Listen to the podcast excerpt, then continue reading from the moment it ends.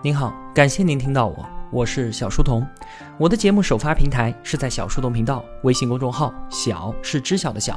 我也会将节目分发到喜马拉雅之类的各大音频平台。在公众号内回复“陪伴”两个字，可以添加我的个人微信，加入我们的 QQ 交流群。小书童将常年相伴在您左右。这是我们学习王东岳先生中西哲学课的第八篇笔记。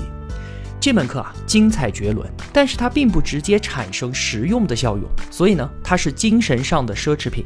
我推荐给在生存之上依然有知识渴求的同学们享用。今天啊，我们要分享的主题叫做人体哲理，是从地弱代偿原理的角度来看待生物学以及现代医学。节目的后半部分呢，我们还会讨论一下关于中医的客观评价。同学们都知道，现代生物学和医学都是建立在达尔文进化论的体系之上的。物竞天择，适者生存。在第四篇笔记里面介绍地弱代偿原理的时候，我们说过，当我们站在三十八亿年整个生物演化的尺度上来观察的时候，我们会发现，越后演的生物，它其实并不是越适应的，反而是越脆弱。对于外界的依存条件越多，而且死灭速度也越快。我们明显看到，这是一个越进化越不适应的进程。地弱代偿原理认为，万物一系演化存在度是在不断降低的，它只能够用自己能力的不断提升，从而进行代偿。这样的说法并不是要否定达尔文，而是说进化论的物竞天择、适者生存只阐述了代偿层面的机理。我们还需要有观察到万物一系演化不断衰变的纵深目光。从地弱代偿的这个角度来看待达尔文体系建立的现代生物学和医学，我们如何理解生物的进化？它就是一个畸变与衰变的进程呢？我们先来看一个单细胞，它是非常完满的一个生命了。自养型生物生命力非常的强大，只要光一照射它，它就能够获得自己生命所需的各种物质，结构极为简单，也就极为稳定。三十八亿年从来就没有灭绝过。那因为生物相对于无机物来说，它的存在度已经弱化很多了。想要保证自己的长久存续，要怎么办呢？它只能够通过增殖的方式，就是爸爸死了，儿子上；儿子死了，还有孙子。所以增殖就是所有生命的主题。基本的诉求就是原样的拷贝我自己，也就是遗传。但是啊，遗传它总会出现随机的错误。从长时间的尺度来看，随机错误的积累，我们称之为进化。但是在短时间尺度上呢，爸爸看见儿子长出了两个鼻子，首先想到的一定不是进化，而是生病，是变异，对吧？病理化变异就是生物存在度降低的过程，因为基因突变，多细胞生物就出现了。多细胞融合使得原来单细胞周围的细胞膜，也就是它的能量获取通道被遮蔽掉了。如果细胞膜被完全遮蔽，它必死无疑。怎么办呢？这就迫使它分化出了一种变异细胞，从而形成神经元。由这个神经元把整个机体摄取的能量在所有细胞当中重新分配，这样才能够让排布在中间的那些细胞得以存活。从这个最原始的改变，我们看到了一个趋势，就是作为单细胞的个体，它的生命是非常完满的。可是因为基因突变构成了多细胞生物的时候，部分细胞只能够放弃掉自己的完满状态，残化和分化出一些功能，然后再依靠相互依存，才能够保证整体的生存。生物的进化，它就是一个畸形化的过程，就是首先发生了一个畸形化，造成了生存形式的恶化，然后不得不进一步的畸形化，分化出一些特有的功能，从而维持原先畸变系统的平衡。这样一个过程，使得生命的有机体结构就越来越复杂。有机体一旦复杂化，那就没有办法再像单细胞那样晒晒太阳，我就能够存活了。只能够从自养型生物变成异养型生物，通过摄取其他的生命物质来作为自己的能量来源。于是呢，就需要进一步的分化出其他的系统，像是运动系统、消化系统等等等等。于是有机体就进一步的复杂化。一切高等生物其实不过就是病理畸变的叠加化、有序化和系统化。生理的底层代码其实就是一个病理进程。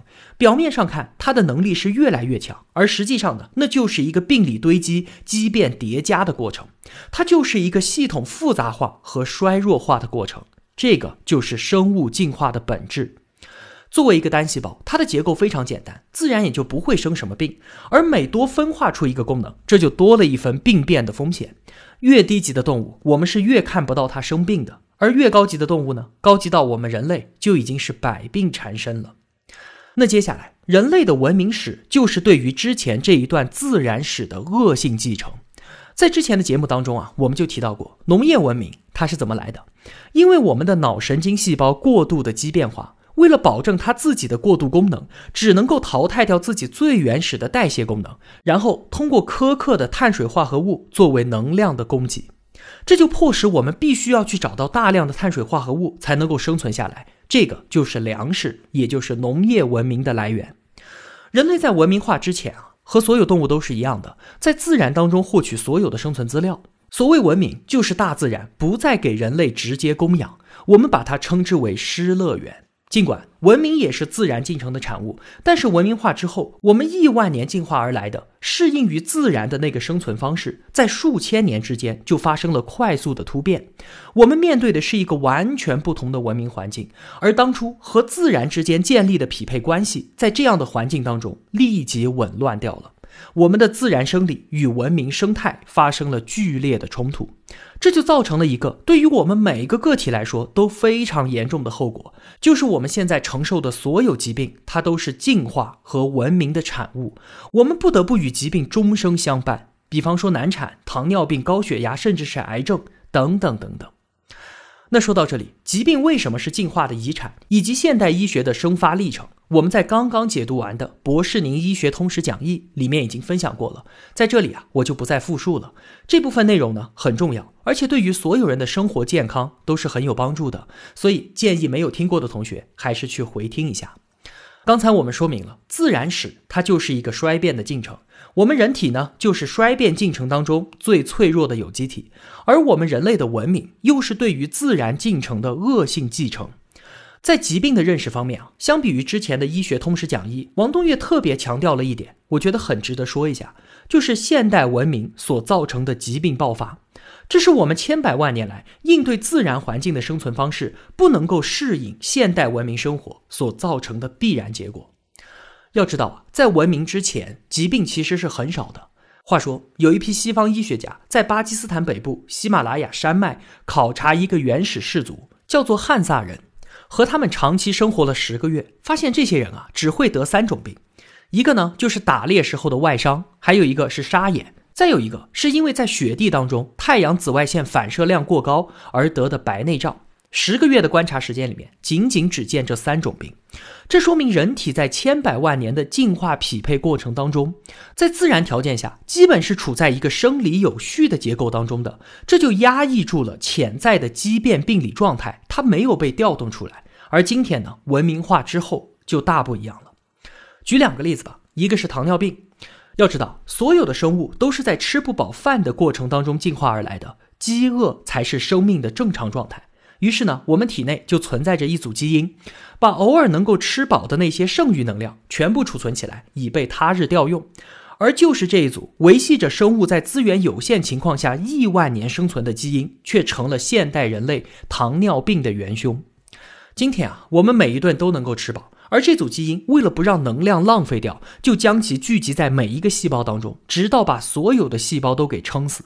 所以，糖尿病的并发症，它是人体所有器官都无一能够幸免。在人类文明之前，是很少能够吃饱饭的，也是很少能够见到糖尿病的。有学者统计啊，现在处于糖尿病前期的人已经达到百分之五十三以上了。这是一件没有办法的事情啊，因为一个孩子，他只要一日三餐顿顿都吃饱，那他成长到二十岁就已经是二型糖尿病前期病人了。人类将全面进入到一个糖尿病的时代。再举个例子，传染病，其实啊，细菌的伤害程度它原本是非常之低的。你想，细菌为什么要感染我们？是为了它自己的生存和播散。那比方说，一般的感冒症状无非就是咳嗽、打喷嚏，还有轻微的不适，这才是细菌感染之后的正常反应。它通过你的喷嚏和咳嗽再传播给其他人。那如果细菌让受感染者很快就死掉了，那它不就等于和我们同归于尽了吗？完全没有必要。但是在文明化之后，城市化人口高度聚集，细菌即便把感染者快速致死，也能够在短时间之内传播感染其他人。于是呢，烈性的致死性传染病开始不断的爆发，传染病也是典型的文明病。其他的例子啊，就不再列举了。包括王东岳先生，他给出了一系列针对疾病和健康的建议，这些细枝末节我就不逐一介绍，还是推荐之前解读的《博士宁医学通识讲义》，以及同学们自己去听王东岳先生的课程。接下来后半部分呢，我想聊一个很刺激的话题：如何看待中医？这个话题非常非常的敏感。以至于很多人一听到“中医”这两个字就高度警惕，随时准备一跃而起，坚决捍卫自己心中所谓的真理。那不管你的立场是如何的，如果你只是希望从我这里印证你所坚信的，那请你还是不要听下面的内容了，因为我接下来所说的话，你是绝对不会满意的。对于中医的批评啊，可以说是一脉思潮了。从民国时期一直到现在，我国学术界很多巨匠对于中医的态度都是非常负面的，像是鲁迅、郭沫若、李敖、严复、陈独秀等等都是如此。但是我们需要清楚一点，就是在当时，我们正在对于自己的传统文化进行一个全面的清理，当然也就表达为全面的否定。那个时候的氛围就是这样的，所以说可以说是委屈了中医了。首先，我们要明确的是，中医它绝对不是科学。要知道啊，科学不过是近现代才出现的一个思维范式，在此数千年的文明史当中，维护我们人类生存的全部都是非科学。而中医呢，它是人类最原始的医学，诞生于科学之前，那它当然是非科学。非要把中医往科学上面附会，把中医弄成伪科学，这才是对于它的糟蹋。中医是人类最原始的医药体系，它的高明与美妙正在于它的原始性和幼稚性。记得刚才我们对于文明病的表述，人类在文明之初，文明病还没有被大幅度的调动，我们的疾病其实是很少的，而且是比较轻微的，更多的时候只是一种生理上的波动，感觉到轻微的不适，可以说啊，这就是一般的正常状态。而中医呢，它使用自然界的草药进行加工处理，用自然的方式来应对当时人们这个轻微的生理波动。在当年啊，中医是非常非常好的医疗手段，它比世界上其他任何地方的原始医学都要更加的精致和发达。那随着中华农业文明的精雕细琢，中医也就积累了更多的经验，效果也是最好的。它与当时我们的生活方式是高度匹配，有效的维护了我们高度文明之前的人体健康。这个就是中医的最大价值。但是当时是在前科学时代，使用非科学的思维方式，只能够处理较小的信息量。而今天呢，中医面对大信息量的社会，面对文明的快速恶性发展，面对文明病的大规模烈性调动，中医之前那个与人类生存模式相匹配的状态，其实已经丧失了，随之而来的衰落，这不是很正常的事情吗？这就是中医的历史定位。中医它是用经验类比模型的思维范式建立起的理论体系。而今天呢，我们站在科学精密逻辑的角度去看待它，中医的理论当然显得是非常的粗糙，甚至是荒唐的。比方说，中医讲白糖寒，红糖热，但今天我们知道，二者并没有什么本质的区别。红糖无非就是多了一些杂质而已，提纯之后它就是白糖。再比方说，中医讲怒伤肝，喜伤心，思伤胃，悲伤肺。今天我们也知道，这些情绪都是大脑当中的电信号而已，跟我们的内脏没有任何关系。虽然啊，中医的理论体系在今天看来极为荒唐，但是它毕竟积累了数千年的经验，精雕细琢，千年不辍。而这些经验的调取和运用，以及治疗的有效性，都是要在这个现代看来极为过时的中医理论体系当中才能够正常运行的。什么意思呢？比方说，中医讲脾湿生痰，说是因为我们的脾脏潮湿了，所以才咳痰。今天我们当然知道，咳痰是因为支气管内膜被细菌感染，那支气管就分泌粘液把细菌给包裹住，然后用咳嗽把它给清理出来，这是一种生理保护机制。这和我们的脾脏是不是潮湿没有任何的关系。但是这并不影响中医，它使用桔梗、贝母、前胡等等这些直接作用于支气管病灶上的药物来进行有效的治疗。再比方说，中医讲肺和皮毛，发烧了，说是因为我们的肺和皮肤毛发的关系紊乱，这完全就是胡说八道。但是这也不影响中医使用银花柴胡这些解表剂去疏解体温。所以，我们看到中医的经验与它的理论是高度匹配的，理论体系是经验运用的调动手段。我们用科学理论范式去攻击中医，它确实毫无招架之力，但是我们也并不能够说它一无可取。对于中医的评价，我们搞清楚它的价值所在和历史定位，其实就非常的清晰了。它与人类高度文明之前的生活方式相匹配，有效的维护了当时的人体健康。而今天呢，文明病大规模的调动，疾病的烈度程度今非昔比，中医在相当程度上已经可以说啊是无能为力了。我们需要的是与现代文明同样爆裂的、与之相匹配的现代医学去处理这些问题。可是因为中医它不甘于退出历史舞台，总有人把它搞得越来越玄乎，以此呢来对抗其衰落的危局。当年啊，鲁迅先生反对中国传统文化当中的许多东西。比方说裹小脚，比方说男人的辫子和父权的蛮横，他攻击中医的时候啊，也是毫不留情。他说中医就是有意或无意的骗子。其实他说的并没有错了。当时啊，中医经常就给人们开一些根本就找不到的药引子。郎中给他的父亲的药方药引子竟然是原配的蟋蟀，就是说第一次结婚的蟋蟀，这简直就是荒唐至极。在《红楼梦》里面有一种药叫做冷香丸，其中要四味药。白牡丹、白荷花、白芙蓉和白梅花的花蕊，药引子呢是同年小雨节令的雨，白露节令的露，霜降节令的霜和小雪节令的雪。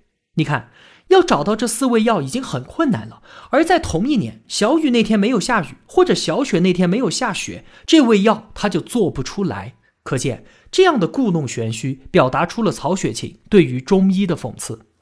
我们经常说啊，中医讲究望闻问切。看脸色，听声音，询问病史，然后切脉。后来医生已经不用问了，直接切脉就可以了。再后来，男女授受不亲，贵妇人的手你不能摸，用根线拴着，能够感应到脉搏。这也是很多电视剧当中表现神医医术高明的桥段。但这不是明显的扯淡吗？所以，随着文明的发展，中医为了对抗衰落而故弄玄虚，让自己越来越吊诡，这也是让很多人非常恼火的原因。我们看那些攻击中医的理论，经常会听到这样一个词：大样本数双盲对照测试。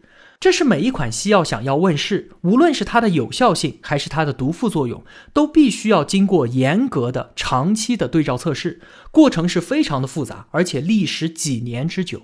而中医呢，从来就没有做过这样的事情，因为当年他也确实没有必要做这些事。中草药里面啊，确实是含有大量不可知的毒素的。在当年，我们的疾病没有现在的烈度高，吃药的时间短，用的药量也少，毒副作用并没有明显的显现。而今天呢，我们长期服药，而且药量不断的增大，原本不显现的那些毒素开始带来巨大的危害。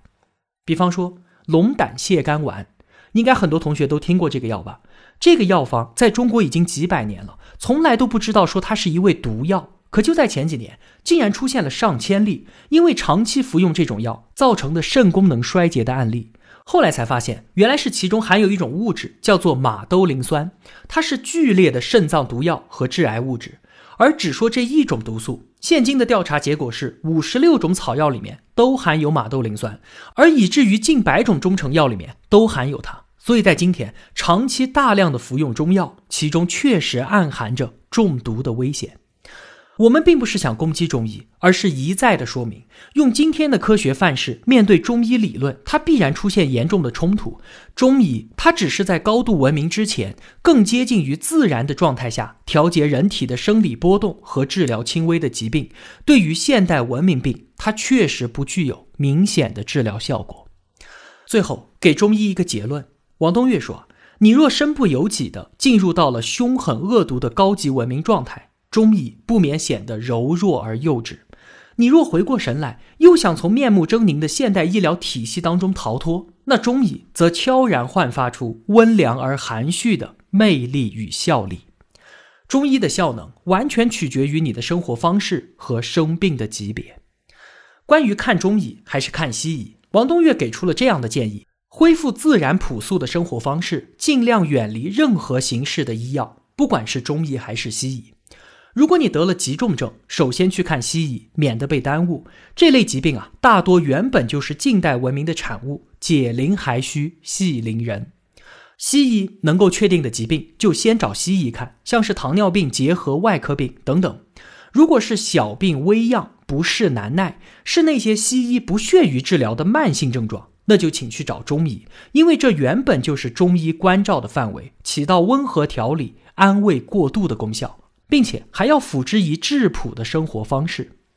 我一点儿都不想说中医没用，但是面对爆裂的现代文明病，中医确实显得太原始，也太温柔了。好了，总结一下，今天我们都说了一些什么？其实内容并不复杂。首先。我们用地弱代偿原理来看待生物学，看到的不是达尔文所说的物竞天择、适者生存，而是生物的进化，它就是一个畸变与衰变的进程。其次，人类的文明史是对于之前自然史的恶性继承。进入到农业文明之后，我们不再受自然的供养，所有生活资料都需要我们自己制备。第三。文明化之后，我们亿万年进化而来的适应于自然的生活方式，在几千年时间里发生快速突变，人与自然的匹配关系完全紊乱。我们为此付出了巨大的代价，进化病和文明病不断的爆发，疾病与人类终生相伴，到死方得解脱。第四。从民国时期开启了对于中医批判的思潮，但是当时啊正处在中国社会的大转型时期，我们正在对于传统文化进行全面清理，于是对于中医也就表达出了全面的否定。第五，中医它绝对不是科学，这当然不是贬低。中医诞生在科学之前，数千年来维护着我们人类生存的都是非科学的文明，而中医也在其中。第六。在当年，中医是全世界最优秀的医疗手段，它与当时我们的生存方式是高度匹配的，有效的维护了人类高度文明之前的人体健康，这是中医的巨大价值。但是在今天呢，文明高度发达之后，我们的生活方式巨变，烈性文明病不断的被调动出来，中医对此确实是无能为力。第七。中医是用经验类比模型所建立的理论体系，它数千年来积累的丰富经验，需要在这个理论体系当中方能运行。今天我们用科学思维范式对其攻击，中医确实是毫无招架之力的，但是这并不妨碍它对于轻微的生理波动和疾病进行有效的治疗。最后。今天中医面对恶性文明病，确实太原始也太温柔了。我们正确的认识它的价值之所在和它的历史定位，接受它衰落的事实。任何的吹捧和诋毁都是没有必要的。好了，今天的节目就是这样了。如果我有帮助到您，也希望您愿意帮助我。一个人能够走多远，关键在于与谁同行。我用跨越山海的一路相伴，希望得到您用金钱的称赞。我是小书童，我在小书童频道与你不见不散。